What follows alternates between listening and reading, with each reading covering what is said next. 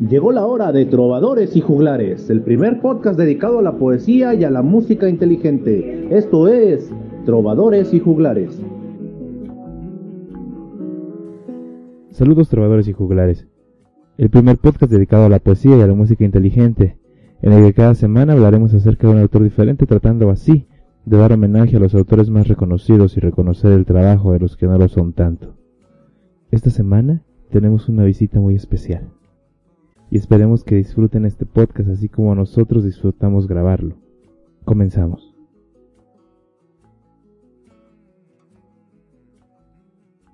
...1977... Fallece el cantante Elvis Presley de un ataque cardíaco agravado por el abuso de drogas. Se realiza el lanzamiento de las ondas espaciales Voyager 1 y 2. El futbolista brasileño Pelé juega su último partido profesional. En Estados Unidos se conectan los tres primeros nodos de red los que finalmente se convertirían en Internet. Y en Puebla, México, nace quien más tarde sería representante de quienes pensamos distinto, caminante del canto nuevo, entre la dolencia y cura. Lleva algún recuerdo a los nunca más numerosos nadie, con música que bien no sabe, Gerardo Pablo Muñoz García. Hoy en Trovadores y Juglares hablaremos de Gerardo Pablo. Y tenemos como invitado especial, damas y caballeros, con ustedes, Gerardo Pablo.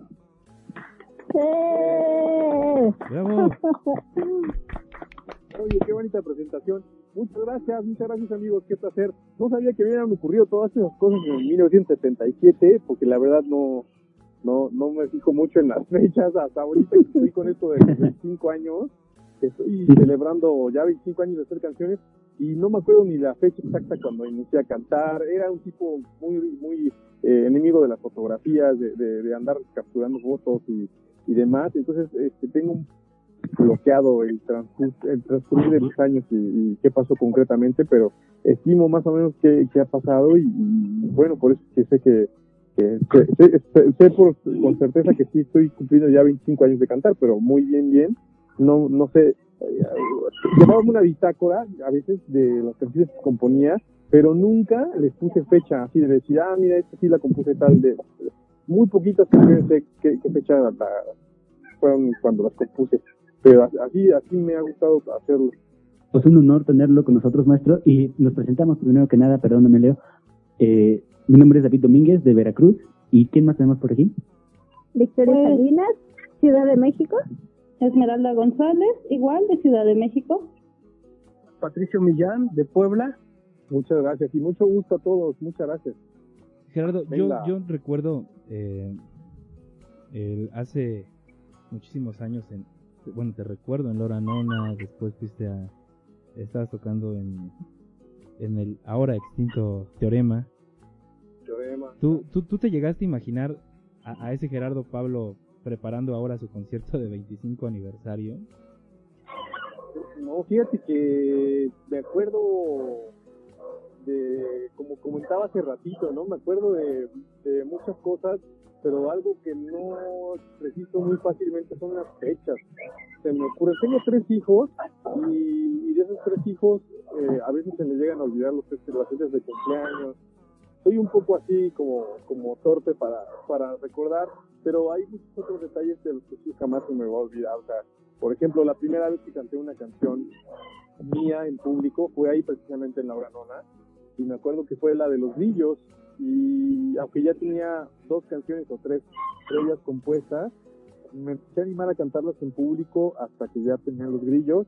Y entonces la canto en público y, eh, y eso me dio más confianza después para cantar las anteriores pero esa noche cuando la canté estaba súper nervioso porque no me quería equivocar y cerré los ojos, estaba cantando la canción súper concentrado y me acuerdo que pasó algo muy, muy peculiar, que fue el sentir que alguien más estaba cantando la canción conmigo, como si ya se la supiera. Entonces esa sensación me dio, como que me abría los ojos y decía, ¿está pasando en, verdad? Y buscaba entre la gente, pero ¿quién se la va a saber si no se la sabe nadie? Bien curioso porque, porque la cantaba y, lo trataba de corroborar y me concentraba para no equivocarme otra vez y volví a escuchar que alguien más la estaba cantando conmigo y volví a abrir los ojos para, para ver quién era y nadie todos estaban escuchando y pues nada, me bajé después de cantar y me decían que les había gustado y tal. Y así fue como, como fui ganando un poquito de más confianza para, para seguir poniendo, porque para mí siempre ha sido un tremendo reto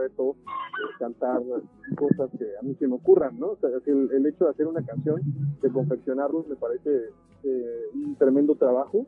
Le invierto muchas horas a eso y, y siempre, siempre estoy con el con el deseo de saber que si van a gustar o no y de pronto hay canciones con las que digo esta creo que les va a gustar más y resulta que no, que, que les gustó más otra y así, es, es curioso. Qué interesante. La verdad es que ahorita mencionando lo de los 25 años, este Victoria, eh, mencionando esto de los 25 años, por ejemplo, yo noto que son muchísimas canciones. ¿Cómo, cómo le hiciste para elegir las canciones que vas a presentar en tu concierto de 25 años? Gracias, Vicky. Pues mira, eh, eso, es eh, curioso lo que estoy haciendo ahorita, es que precisamente por no saber, les estoy preguntando a todos, hago transmisiones a través de mis redes sociales y en Instagram y en Facebook, y les estoy cantando una o dos canciones, platico un ratito, les aviso del concierto y les pido que me digan cuáles quieren escuchar. Eh, y así estoy haciendo ahorita una lista con las que más me vayan a pedir, es con las que voy a cantar. Eh, por, lo, por lo pronto ahorita están pidiendo así como las flores, buscando grillos, y algo que me da mucho mucha alegría es que me estén pidiendo diferentes canciones. O sea, ya nada más con las que me pidieron por favor de solicitar ayer, ya armaría el programa. Pero, pero porque no sé, no, como que no siento que haga canciones que sean una la que me significa y ya, sino que hay, hay amigos en diferentes épocas, en estos 25 años que me escuchan porque, no sé, a lo mejor les, les tocó la canción de Cruzando los Dedos, ¿no? O a otros les tocó la canción de La... O otros me vieron, u otros me vieron al principio y siguen los brillos. Y entonces es como que de diferentes épocas y me gusta que, me hagan el favor de escuchar las cosas nuevas y estén pidiendo cosas de todos los tiempos. Perfecto. Muy bien, maestro. Pues muchas felicidades por sus 25 años de carrera eh, el último disco de Bien Me Sabe, eh, veo que está teniendo bastante aceptación en, en el mercado y quisiera formular una pregunta acerca de una canción en la cual me gusta mucho, ¿cómo surge Sanguijuela? Muchas gracias. Pues mira, sí, este disco es un disco muy especial porque además, eh, bueno, en cada disco le trato de poner todo el amor, toda la pasión, todo lo mejor que puedo hacer acopio de tanto lo material como lo intelectual y, lo sensible. Y en este disco, por fin, y bueno, tanto en este como en el anterior, eh, he podido cantar al lado de, tremendos trovadores que he admirado desde que tengo 15 años y desde que los conozco. En el caso de Silvio Rodríguez, que conozco desde que tengo 5, o, de Luis Eduardo Aute, ¿no? Y bueno, en el 2007 también eh, que pudiera hacer un disco para Eduardo Galeano, eh, conocerlo, después hacerme amigo de él, y que Alejandro Filio, que ya era mi amigo, participara, pues también son como detalles que hacen muy especiales algunas canciones, porque entre, entre las canciones que compongo siempre es difícil elegir cuál es la más, no sé, no puedo, es como si me dieran elegir entre los dedos de, mi mano, ¿no? Entonces no puedo elegir una y decir esta, es como que más significativa. Pero bueno, en esas excepciones, en ese disco en concreto, pues viene el disco de la canción de Matria, que es la en la que Silvio Rodríguez canta, y yo, este sueño era como, como si algún día te dijeran vas a conocer a John Lennon, o, sea, o a Paul McCartney, o que vas a cantar con, con, con, uno de los Beatles, o sea, así de, así de tremendo para mí, eh, me sonaba algún día eh, Silvio Rodríguez va a escuchar una canción tuya y la va a cantar. Entonces, por eso le tengo un tremendo cariño y gratitud a todos los implicados que estuvieron, eh, eh, bueno, ahí eh, involucrados para que surgiera esta maravilla. Y en la canción de Sanguijuelas, que compone este disco de Bien me sabe, como bien juntas, pues es una canción que yo compuse primero como una solicitud hacia una amiga que estaba haciendo una película, no sé si era un largo o un cortometraje, la película se trataba de una muchacha eh, que había sido abusada, ¿no? Sexualmente. Entonces yo hice esa primera versión en ese sentido y le entregué la canción la utilizaron ahí para su corto o su, su, rodaje y después dije, bueno, de aquí puede salir una, una buena canción y no nada más enfocarla hacia, hacia lo que ella me había solicitado, que era, que era concretamente hablar sí del abuso, del abuso sexual, pero nada más y muy enfocado hacia una mujer.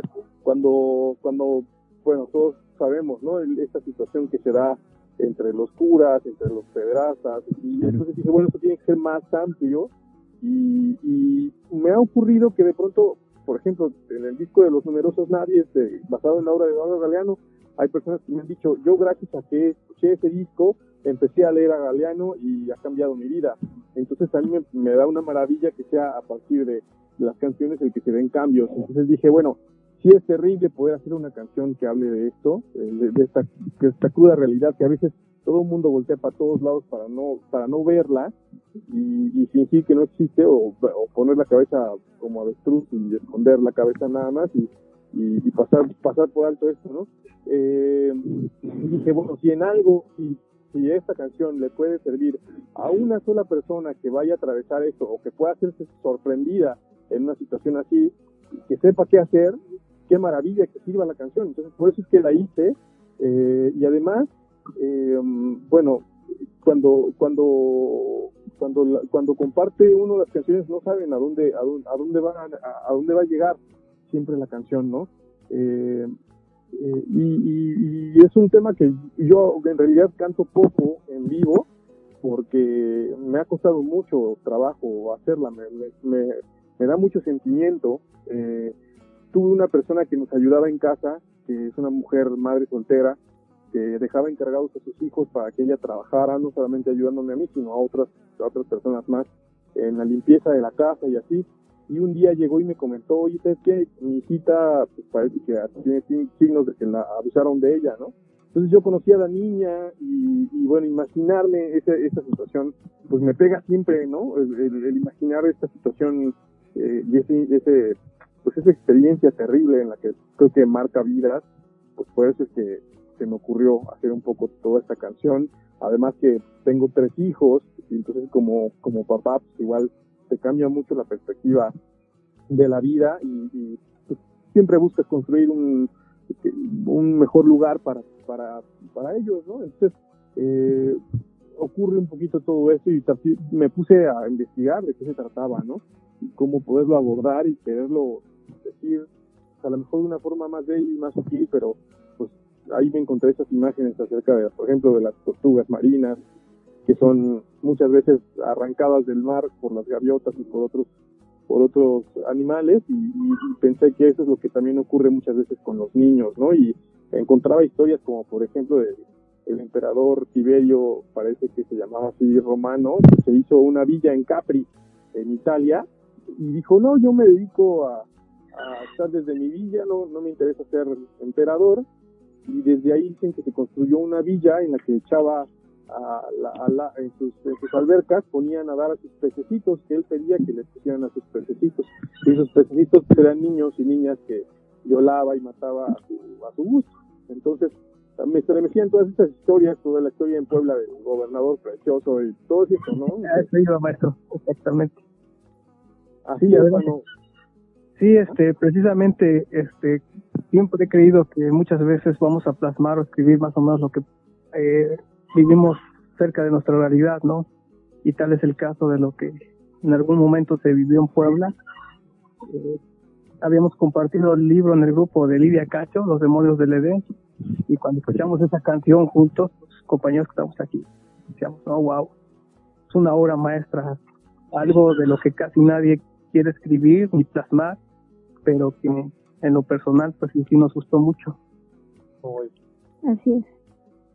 Muchas gracias, les agradezco mucho el que ¿Saben qué me pasa con las canciones y con, con todo? Que, siento que, que, que, las canciones son como espejos. Entonces, cuando uno encuentra algo, algo, no sé, que te conmueve y, que dices, bueno, todos los elogios que me puedas dar, es que en realidad lo tienes dentro de ti y estás viendo reflejados en la canción.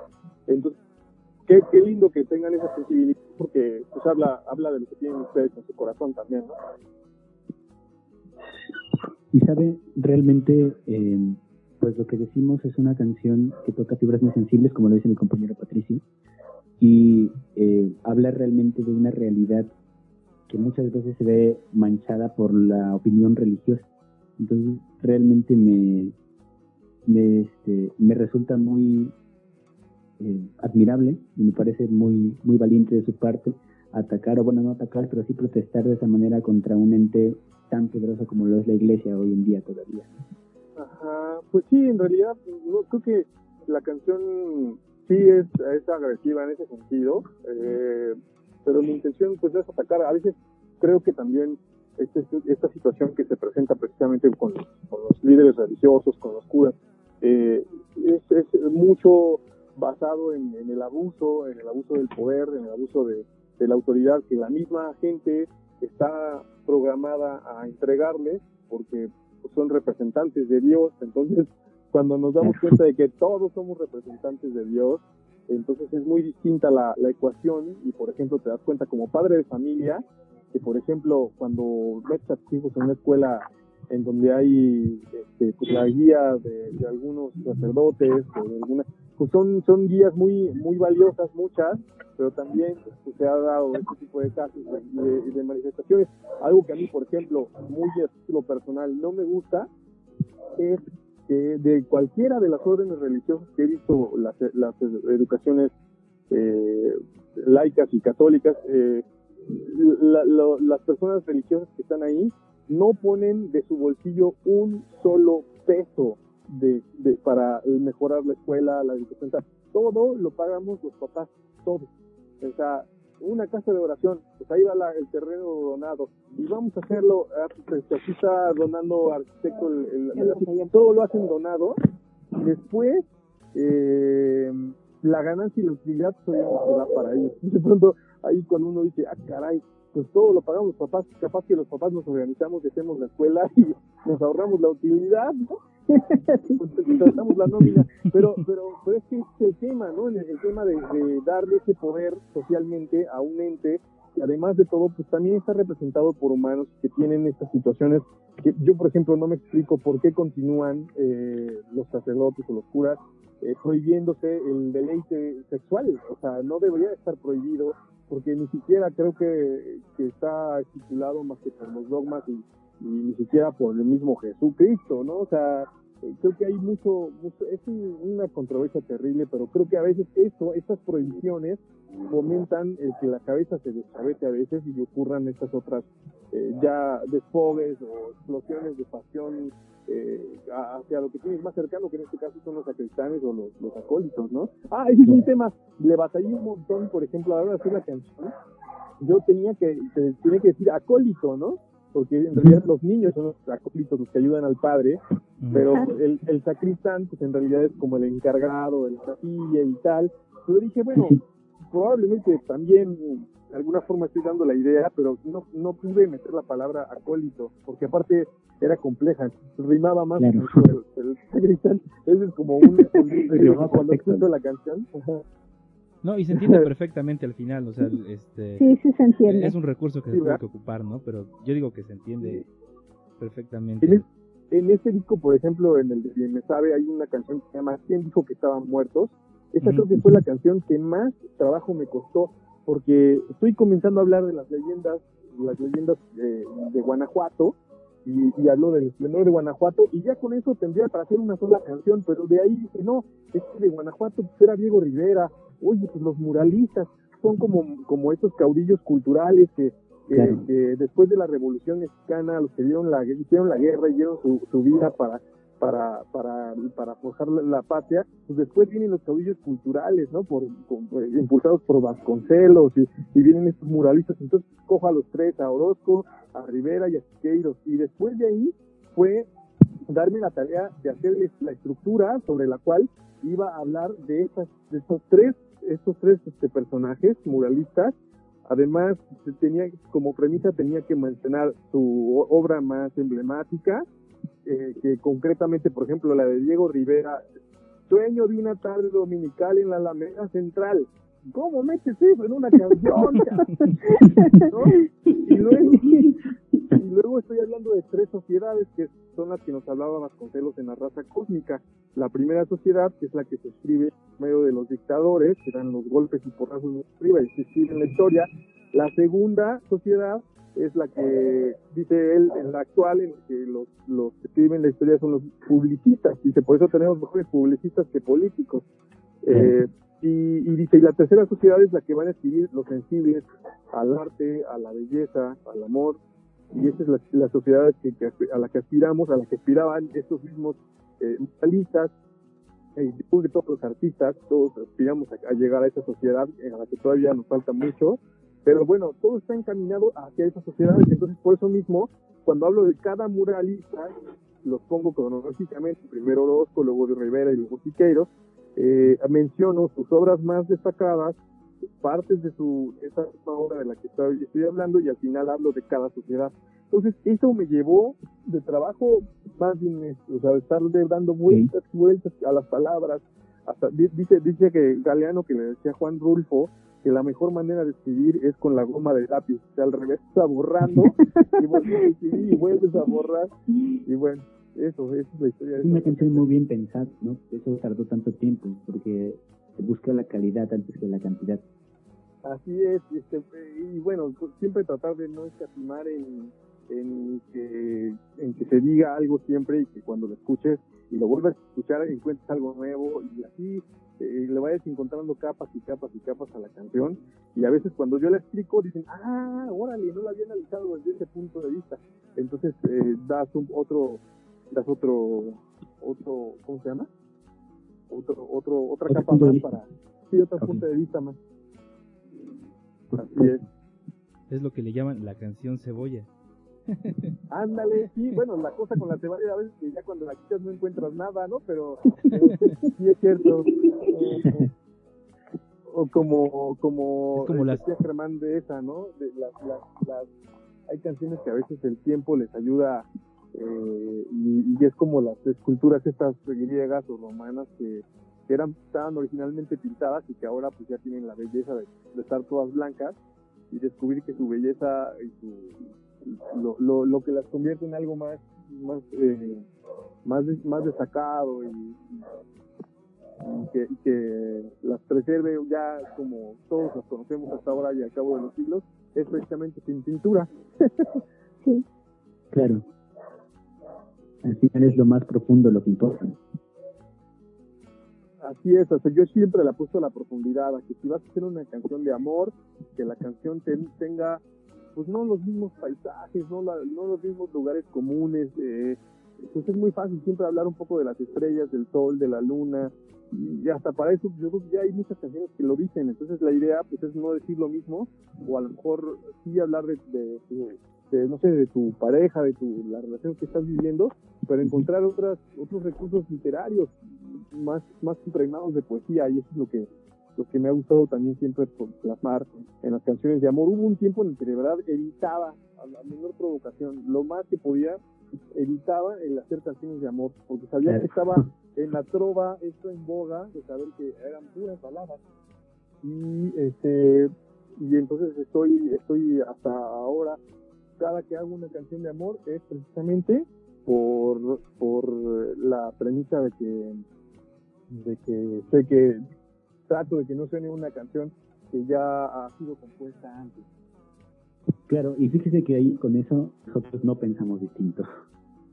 Gracias, muchas gracias. Pues mira, es que está padre porque al final ustedes se dan cuenta, ¿no? De, de, de ese esfuerzo y, me, y, me, alegra, me halaga muchísimo que lo valoren porque la verdad es que ha sido una premisa en la que yo me he esforzado muchísimo porque sí, la verdad es mucho más sencillo y mucho más fácil hacer canciones con este estilo de baladas y, y tiene su destreza, ¿no? Y tiene su encanto también, su, forma de, de seducir, pero pero yo creo que lo más honesto que yo puedo hacerles como compositor es compartiendo lo que voy descubriendo y, así es como me la he llevado.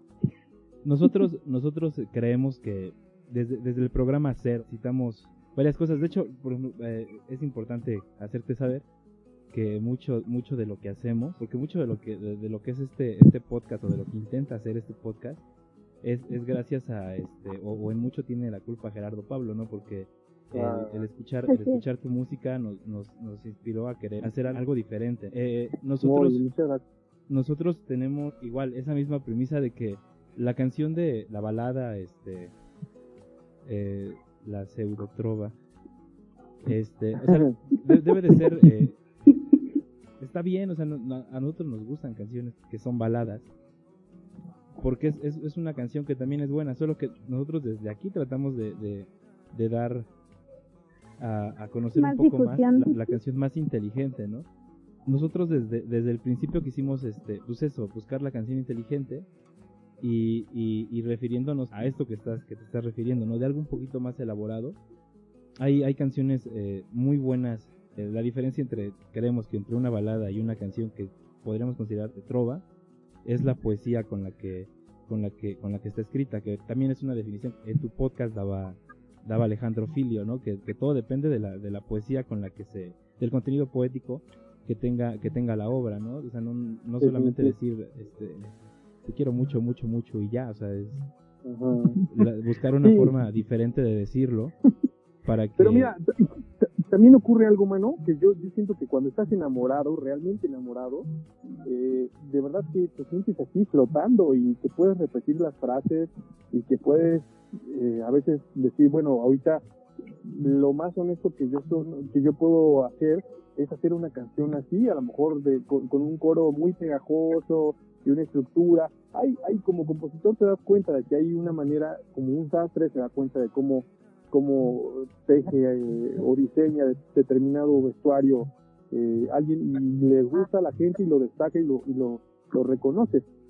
Y eh, yo a favor de las baladas puedo decir eso, que mientras suenen sinceras, la verdad está perfecto, porque a todos nos gustan las baladas, a todos nos gusta todo tipo de música, y creo que toda, toda la música, qué bueno que exista y que tenga un sentido para, para dejarnos a donde sea. Mira, hay música que yo creo que la escuchas y te deja en un mejor lugar, hay música que la escuchas y te deja en el mismo lugar a donde la, tomaste, y hay música que escuchas y te deja en un peor lugar. Pero, pero, pero sí hay, como dices tú, la verdad, no podemos ofender la inteligencia de los demás, aunque a veces sí hay canciones que son invasivas y nocivas para la inteligencia de cualquier persona, pero incluso esas canciones también te pueden ayudar y pueden sumar a que precisamente como dice Silvio en la canción de Menos mal que existen, ¿no? En esa canción Silvio está dando precisamente una declaración de principios éticos y estéticos en la manera de, comportarse eh, socialmente, porque justo esas personas que hacen ese tipo de música, que a veces es, podemos decirle basura, chatarra, eh, es la que le da sentido a que exista otra forma de cantar y que cada quien elija la que prefiera. Por eso yo ah, le apuesto mucho a que las personas tengan el encanto musical para llevarte de paseo y seducirte y, también llevar, dejarte una semillita, ¿no? Hay canciones que a veces son muy populares que no entendemos ni siquiera qué dice la canción. O sea, hay una canción, hay montones de canciones de, de Soda Stereo, por ejemplo, que yo no entiendo la, la, letra, no sé qué dice la letra, la verdad no, no, no, no, sé qué, qué, sentido tenga, pero me gustan y, me llevan de paseo y, me, y las disfruto y, por ahí que la mayoría sí me deja en un mejor lugar, pero, pero hay, hay mucho abuso también de los recursos literarios, los recursos poéticos, eh, eh bueno, concretamente, bueno, lo vemos en Arjona, ¿no? O sea, de pronto el, el, tema de la poesía, pues es como muy muy fácil de que se mancille. El mismo Silvio decía, la, la, la, expresión artística más prostituida son las canciones. Por, por lo mismo, creo que mientras un compositor sea ético, sea, pues por un sentido de la estética, sea, sea un, un ser humano generoso, eh, es lo que lo convierte en, en, un, en una verdadera expresión artística, ¿no? Y lo demás, pues bueno, sí, estamos en un mundo mercantilista y, y, todo el mundo va esbozando sus, sus, esfuerzos según sus capacidades, su intelecto, sus posibilidades, y mientras pongas la mejor de tus sonrisas para eso, eh, las musas se, asoman y, a veces gestan canciones canciones muy bonitas, ¿no? Yo, en lo personal, escucho un poco de música de todo, pero sigo disfrutando y sigo apasionándome y arrebatándome con, con, con la trova y con, con lo que una buena letra pueda, pueda generar. Siento que estamos en una crisis en la trova, porque pues es una tremenda sombra lo que ha hecho Silvio y otros tantos y, la y la y la cuestión es pues no no hacer la segunda parte de no sé del Mediterráneo de Serrat no eh, no hacer la segunda parte del unicornio azul o sea sino sino que en esa búsqueda pues continuar y, por ejemplo a mí me, gusta muchísimo el, oficio del hueso de Mauricio Díaz que está componiendo unas canciones preciosas tremenda letra tremenda estructura tremenda intención además eh, ese tipo de, expresiones son las que a mí me emocionan no que, igual pues, te digo puedo de pronto escuchar una cumbia y también me paro a bailar Amigos, hasta aquí la primera entrega de la visita de Gerardo Pablo a este su podcast, Trovadores y Juglares. Les recordamos que eh, si están escuchando esto hoy 22 de agosto de, 2020, la siguiente semana, jueves 27 de agosto, Gerardo presenta su concierto de 25 aniversario desde eh, Foro Virtual Puebla. Los accesos están disponibles en boletia.com los invitamos a que pasen a las redes oficiales de Gerardo Pablo para poder tener la información completa, para poder comprar sus accesos y disfrutar del gran concierto que, se nos avecina. Nosotros nos despedimos esta, esta semana recordándoles que, que aún nos falta tanto que cantar. Nos vemos la siguiente semana con la segunda parte de la, de la entrevista a Gerardo Pablo a través de Trovadores y Juglares.